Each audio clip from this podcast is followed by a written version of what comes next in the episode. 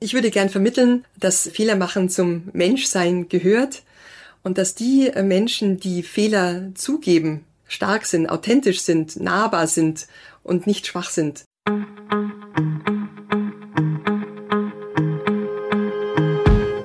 Hallo und herzlich willkommen beim Podcast Menschen reden Metatalk. Dem Podcast mit echten Geschichten aus der neuen Arbeitswelt. Von Menschen, die in New Work arbeiten und authentisch darüber sprechen, was gut und was vielleicht auch nicht so gut läuft. Hier bist du richtig, wenn du mit uns die Arbeitswelt der Zukunft erkunden und erleben willst. Ich bin Mario Kilger. Das heutige Thema ist Lernen aus Fehlern. Mir ist in der Vorbereitung ein Zitat von Michael Jordan über den Weg gelaufen, das mich total inspiriert hat und das ich gerne mit euch teilen möchte. Er sagte, ich habe in meiner Karriere 9000 Würfe daneben geworfen. Ich habe fast 300 Spiele verloren.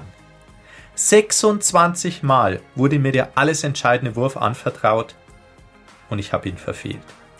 Ich bin immer wieder in meinem Leben gescheitert und darum bin ich so erfolgreich. Ja, was bedeutet das jetzt übertragen auf die Arbeitswelt? Ja, das bedeutet, in komplexen Systemen geht es immer um Ausprobieren.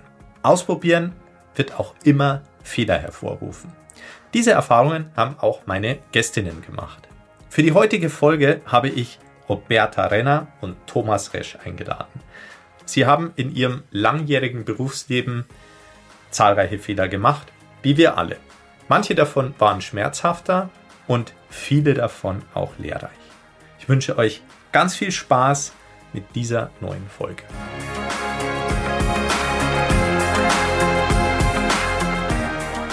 Meine erste Gästin heute ist Roberta. Liebe Roberta, herzlich willkommen. Roberta, du bist Mitarbeiterin der ersten Stunde. Du hast die Mitarbeiter Nummer 11. Also du bist schon eine Ewigkeit bei uns. Aktuell arbeitest du in der Business Era Resilience on Operations. Genauer gesagt bist du im Business Continuity Management Schrägstrich Krisenmanagement tätig. Unser Thema der heutigen Podcast-Folge ist Lernen durch Fehler. Roberta, wie ist es, wenn du an das Wort Fehler denkst? Was fällt dir als erstes dazu ein? Als erstes fühle ich was. Ich fühle was Unangenehmes. Also ich assoziiere gleich ähm, negative Gefühle. Also wer macht schon gerne Fehler? Ähm, wenn du einen Fehler machst, dann hast du eine Aufgabe nicht erfüllt oder eine Erwartungshaltung nicht erfüllt. Und das ist einfach unangenehm. Da kommt was auf wie Scham, Schuldgefühl, manchmal auch Erschrecken oder eine Art Demütigung. Wir sind ja alle irgendwie durch unsere Schulzeit geprägt. Äh, wenn dann der Arbeitszugriff ist und da ist was farbig angestrichen, dann ist das nichts Schönes, sondern da hat man was falsch gemacht. Aber aus diesen Fehlern zu lernen, ist für mich tatsächlich ähm, ganz wichtig, weil einen Fehler zweimal zu machen, das kann irgendwie nicht sein. Und ich glaube auch, dass man eben nicht nur aus den eigenen Fehlern lernen kann, also aus diesem Schaden klug werden kann, sondern auch indem man ähm, die Umgebung beobachtet, äh, andere Menschen beobachtet, so wie sie sich verhalten, wie sie auftreten, wie sie im Team miteinander umgehen. Es gibt viele positive Beispiele, aber in einigen Situationen denke ich mir, nee, so möchte ich nicht handeln. Also ich möchte es gern anders machen. Ja, das kann ich total nachvollziehen, Roberta. Hast du denn eine ganz persönliche Erfahrung gemacht, die dir noch so im Gedächtnis geblieben ist? Also eine sehr unangenehme Situation hatte ich, als ich vor ein paar Jahren eine teure und anspruchsvolle Schulung besucht habe. Ich habe mich gut vorbereitet, äh, vier Tage lang ging die Schulung. Ich habe gelernt nachts. Es war eine Multiple-Choice-Prüfung und ich fühlte mich gut und ich habe die Prüfung als eine von zwei nicht bestanden. Und es war so ein wirklich so ein Schock für mich. Ähm, das war echt ein furchtbares Erlebnis und für mich gar nicht so leicht damit umzugehen. Weil im Sport, im Studium, im Beruf war ich immer gut und ehrgeizig und erfolgreich und auf einmal bin ich aus meiner Sicht gescheitert. Was würdest du sagen, hat das genau mit dir gemacht? Ja, die Emotionen zuerst, also richtiger Schock, Enttäuschung, Trauer, äh, Scham, weil Gesichtsverlust, alle anderen saßen da und haben ihre, ihre Zertifikate bekommen und ich nicht. Und bin wie so ein geprügelter Hund dann eigentlich rausgegangen. Mein Selbstbild war angekratzt. Und dann kam natürlich auch die Frage, kann ich meiner Einschätzung überhaupt trauen? Gut, und die nächste Phase äh, bin ich dann sozusagen in die Analyse gegangen und habe mich mit vertrauten Menschen über die Situation ausgetauscht, weil mit so einer Niederlage geht man nicht gern hausieren und diese Gespräche haben mir dann sehr geholfen, die Erfahrung auch einzuordnen. Und dann habe ich auch überlegt, warum mich das denn so getroffen hat. Also sicher lag es bei mir an dem hohen Anspruch und ähm, auch das Scheitern nicht mit meinem eigenen Selbstbild zu vereinbaren war. Und dann habe ich auch gemerkt, wie furchtbar in diesem Verarbeitungsprozess, wenn innere, mein innerer Kritiker, wie der mit mir gesprochen hat. Ich glaube, kein Mensch würde so mit mir sprechen, wie ich mit mir geredet habe. Jetzt interessiert uns natürlich total, welche Learnings hast du da draus gezogen? Ja gut, mit etwas Abstand ähm, habe ich verstanden, also die Prüfung war schwer und ich bin sicher nicht der einzige Mensch, äh, der eine Prüfung nicht bestanden hat. Dann habe ich gelernt, es tut auch ganz gut. Es war eine Zäsur und ich bin innegehalten und habe die Situation nochmal analysiert für mich und eingeordnet und ähm, habe natürlich ein bisschen mehr Demut jetzt. Mit ein bisschen mehr Demut bin ich rausgegangen, mit einer anderen Selbsteinschätzung. Ich habe auch gelernt, dass ich nicht immer die Beste sein kann und auch nicht muss und dass ich mir selber auch äh, verzeihen muss also mehr Selbstgefühl mit mir haben muss. Hat sie denn auch geholfen, mit anderen darüber zu sprechen? Ja, absolut.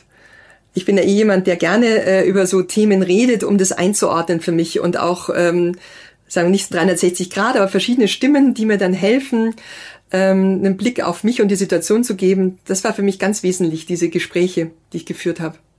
Lass uns nochmal auf deinen Berufsalltag schauen, Roberta, und wie da das Thema Fehler machen, eine Rolle spielt. Also das Prinzip Trial and Error, spielt es eine Rolle bei dir in deinem Berufsalltag? Also definitiv spielt eine Rolle. Wir haben uns ja letztes Jahr neu fokussiert in unserem in unserer BA und das heißt, wir ähm, müssen ganz andere Wege gehen. Wir müssen viel ausprobieren, innovativ sein und es gelingt nicht immer alles, was wir machen.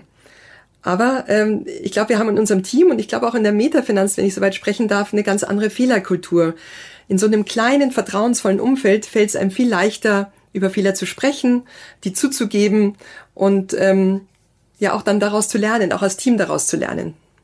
Jetzt hast du ja ganz viel Erfahrung und bist natürlich für die jüngeren KollegInnen auch mit Sicherheit ein Vorbild. Was würdest du sagen, sind so die wesentlichen Dinge, die du im Umgang mit Fehlern auch den KollegInnen da vermitteln willst? Also ich würde gern vermitteln, dass äh, Fehlermachen zum Menschsein gehört und dass die äh, Menschen, die Fehler zugeben, stark sind, authentisch sind, nahbar sind und nicht schwach sind. Und gerade wenn man ähm, auch beim Kunden ist, und ich habe es öfter erlebt, die haben ja noch eine strengere, öfter eine strengere Hierarchie als bei uns, dass wenn eine sogenannte Führungsperson einen Fehler zugibt, dann kommt es ganz stark rüber. Jetzt haben wir in den letzten beiden Podcast-Folgen uns ja mit dem Thema Mentoring und Feedback beschäftigt. Und unser Thema heute knüpft ja direkt daran an. Es geht ja immer um Gespräche, Austausch und gemeinsame Lösungen.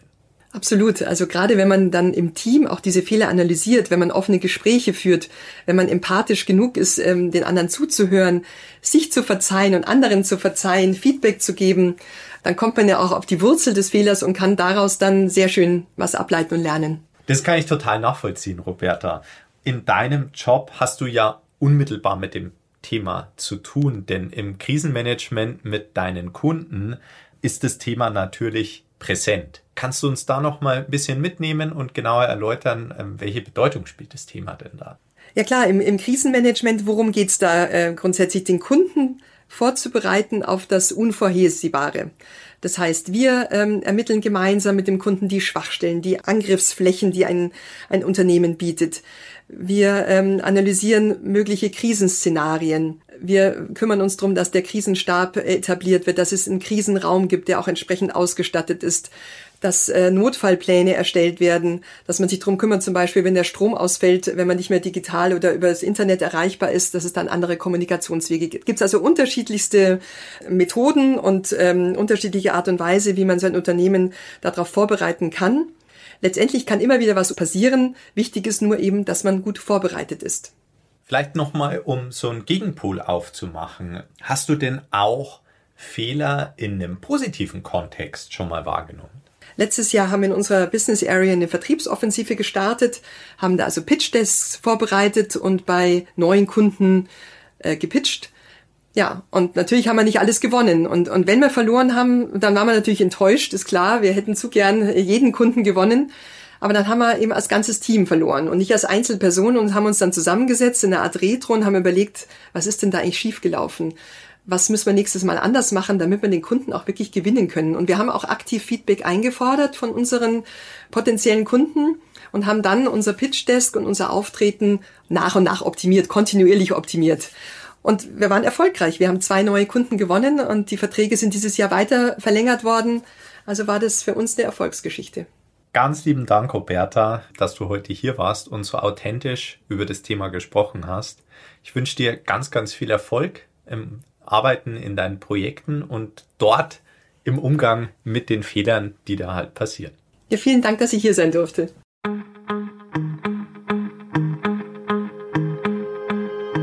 Nächster Gast ist Thomas Resch. Herzlich willkommen, lieber Thomas. Ja, es freut mich hier zu sein, lieber Mario.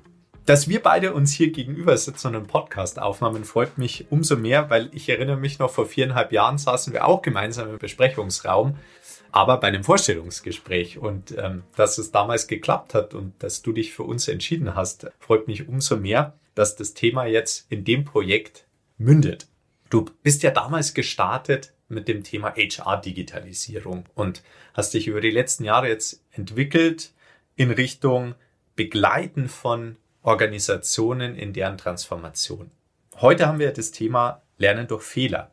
Ich erlebe dich immer als lernbegeistert, neugierig, aufgeschlossen und du hast ja auch in deinem Studium immer mal wieder Sachen neu angefangen. Vielleicht nimmst du uns ganz kurz mit, wie kam es denn dazu und was, was hast du eigentlich alles studiert, Thomas? Ja, gute Frage. Ich habe drei, vier Studiengänge, die ich wirklich absolviert habe. Und da sind viele immer überrascht, weil das jetzt gar nicht geradlinig ist, sondern ich habe soziale Arbeit, ich habe Philosophie, ich habe eine Zusatzausbildung in Erlebnispädagogik und ich habe am Schluss nur BWL studiert. Und ich bin total froh, Mario, dass dir damals in meinem Lebenslauf nicht die Geradlinigkeit gefehlt hat, weil sonst hättest du einen Fehler gemacht und mich nicht eingestellt. Zum Glück hast du das ganz gut hinbekommen, weil ich glaube, dieses, um das Wort jetzt mal richtig zu stressen, dieses Fehlen war es auch, warum ich viel studiert habe. Also ich habe immer wieder einen gewissen Blick auf die Welt bekommen, aber nachdem ich neugierig bin, wollte ich halt einfach nur mehr verstehen und nur mehr wissen, wie hängen denn Dinge zusammen, wie funktioniert denn die Welt. Und das ist was, was mich bis heute prägt, dass ich am liebsten in Fällen arbeite, wo man nicht alles weiß sondern wo man es rausfinden muss. Und da können Fehler dazu. Und ohne das schön zu reden, das ist manchmal auch grausam. Also auch weil ich persönlich jemand bin, der dem sowas dann nachhängt. Also der nicht einfach sagt, ach, Chaka, cool, habe die nächste Story für die nächste Fuck-Up-Night, sondern eher sagt, boah, wie kam es denn dazu, wie könnte man es besser machen? Und das dann auch fuchst, noch äh, exzellenter zu werden. Bei der Breite an Themen, die du schon jetzt gesehen hast, was, was reizt dich denn noch? Also wo hättest du Lust auch noch mal was auszuprobieren? Ja, die Betonung auf noch ist ganz gut, weil was mich wirklich immer noch reizt, sind menschliche Beziehungen. Das ist das, was mich antreibt. Also wie wirken Menschen zusammen? Wie wirken die in sich selber? Wie entwickeln sich die? Wie entwickeln sich Zusammenkünfte? Was ist da funktional? Was ist dysfunktional? Das treibt mich an. Seit vielen Jahren. Und bin aber ehrlich, ich habe selber ein bisschen gebraucht, bis ich diesen roten Faden mal so richtig benennen konnte. Der hat mir am Anfang gefehlt. Und jetzt langsam verdichtet sich der hin zu, wie entwickeln sich Menschen, wie entwickeln sich Potenziale und wie schafft man das gemeinsam. Das klingt ja so, als hast du da die letzten Jahre auch ganz viel an Kompetenz dir draufgepackt, ganz viel auch gelernt. Was würdest du sagen, was sind denn so deine Learnings? Was sind so die Sachen, die du mitnimmst aus dieser Zeit? Ich würde sagen, das sind zwei Aspekte. Der erste ist, es braucht wirklich gute Strukturen, um Lernen zu ermöglichen. Also Lernen, wenn man es anschaut, das hat immer etwas mit Entspanntsein zu tun. Und das sind wir halt leider nicht, weil wir es von der Schule auf gewohnt sind, dass die Fehler angekreidet werden und dann gibt's irgendwie Stress vom Lehrer oder zu Hause oder mit sich selber. Und diese Entspanntheit außen zu kriegen und halt zu sagen, okay, da sind fünf Fehler drin, aber eigentlich sind 95 Prozent richtig. Und dann hast du fünf Aspekte, wo du was lernen kannst. Das ist eigentlich das, was wir im Außen brauchen. Und der zweite Aspekt ist, der hat es mit dem Inneren zu tun. Also innerlich diese Resilienz zu haben, zu sagen, ich nehme es einfach mal an, dass ich nicht alles perfekt mache. Vor allem nicht beim ersten Mal. Und das ist deswegen so wichtig, weil man sonst immer nach außen schaut und sagt, ich brauche perfekte Bedingungen im Außen, sonst kann ich mir nichts trauen. Und das ist auch nicht die Lösung. Und da erlebe ich gerade ganz viele Organisationen und Menschen so dazwischen, die entweder innerlich sagen, ich traue mich nicht, weil außen passt nicht, oder Organisationen, die sagen, wir trauen unseren Mitarbeitenden nicht, weil die machen nicht alles 100% perfekt. Und beides ist hochgradig dysfunktional in einer Welt, die sich ständig verändert und die neue Antworten braucht und nicht die von vorgestern. Wo würdest du sagen, liegt da die größte Chance für Veränderung für Organisationen?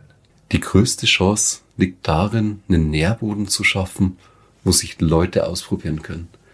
Und ich glaube, um diese Chance zu nutzen, braucht es Einsicht. Wirklich die Einsicht, dass Organisationen heute in so hoch fragilen Umwelten agieren, dass die ständig neue Antworten brauchen. Neues Antworten heißt immer auch was wagen, was auszuprobieren und Fehler zu machen. Und wenn man mal Fehler anschaut, eigentlich gibt es zwei Arten. Der eine ist, es fehlt halt wirklich was, weil ich es gerade nicht besser kann.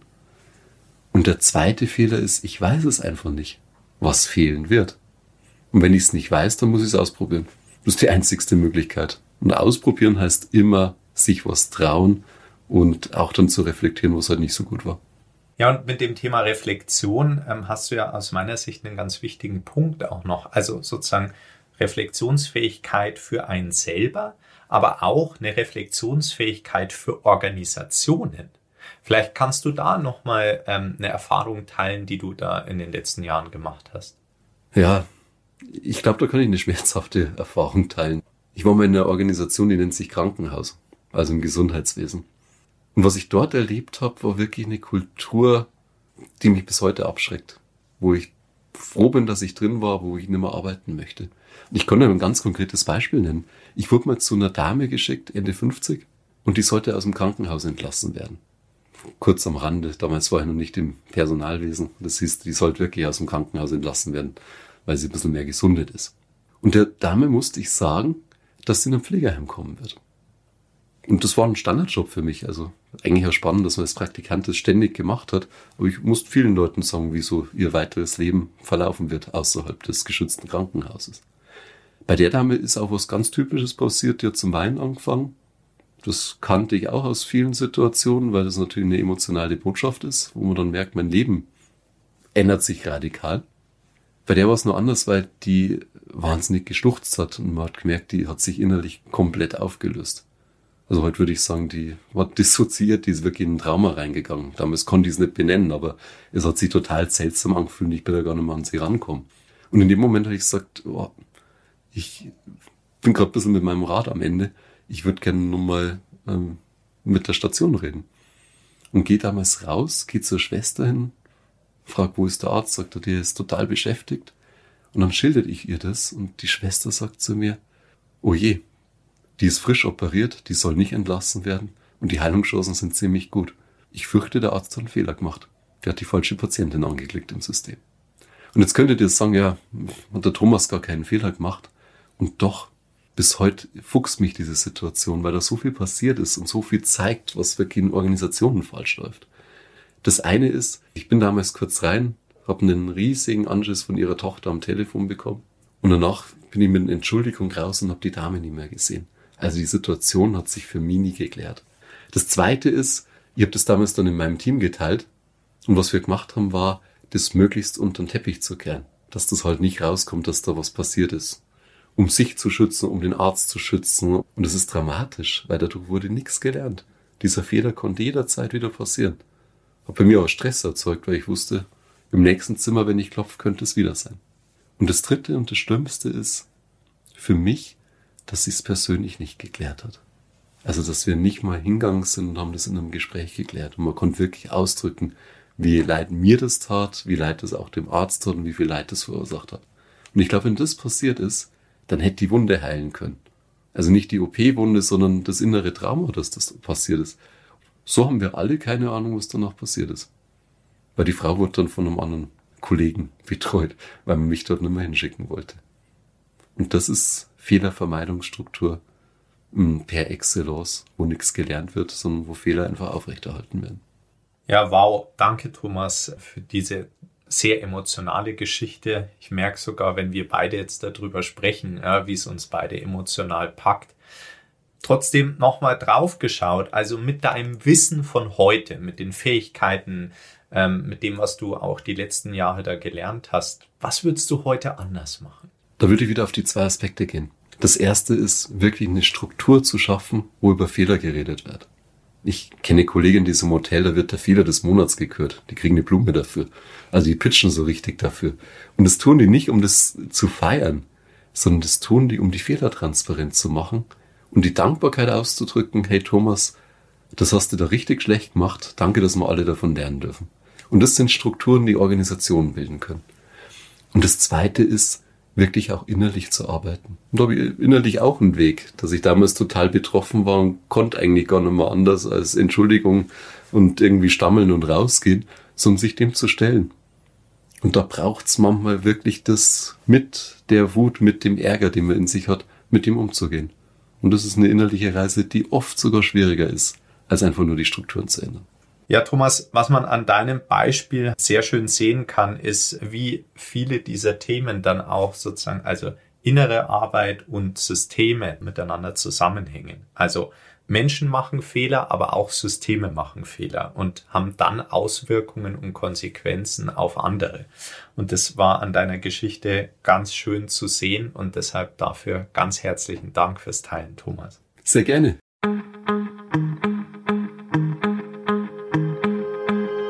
Das war die vierte Folge von unserem Podcast Menschen reden Metatalk. In dieser Folge haben wir von Thomas gelernt, der Umgang mit Fehlern ist entscheidend, um auch daraus lernen zu können. Und von Roberta haben wir mitgenommen, Fehler passieren, egal wie gut man vorbereitet ist. Ich bin Mario Kilger und ich freue mich, wenn wir in Kontakt kommen. Welche Fehler hast du gemacht? Welchen Umgang mit Fehlern hast du erfahren? Lass uns gerne deine Kommentare und Meinungen auf LinkedIn unter dem Post zur Folge da. Oder besuche uns direkt auf metafinanz.de. Ich freue mich, von dir zu lesen. Und möchtest du keine Folge verpassen, abonniere doch einfach direkt diesen Kanal. Bis bald.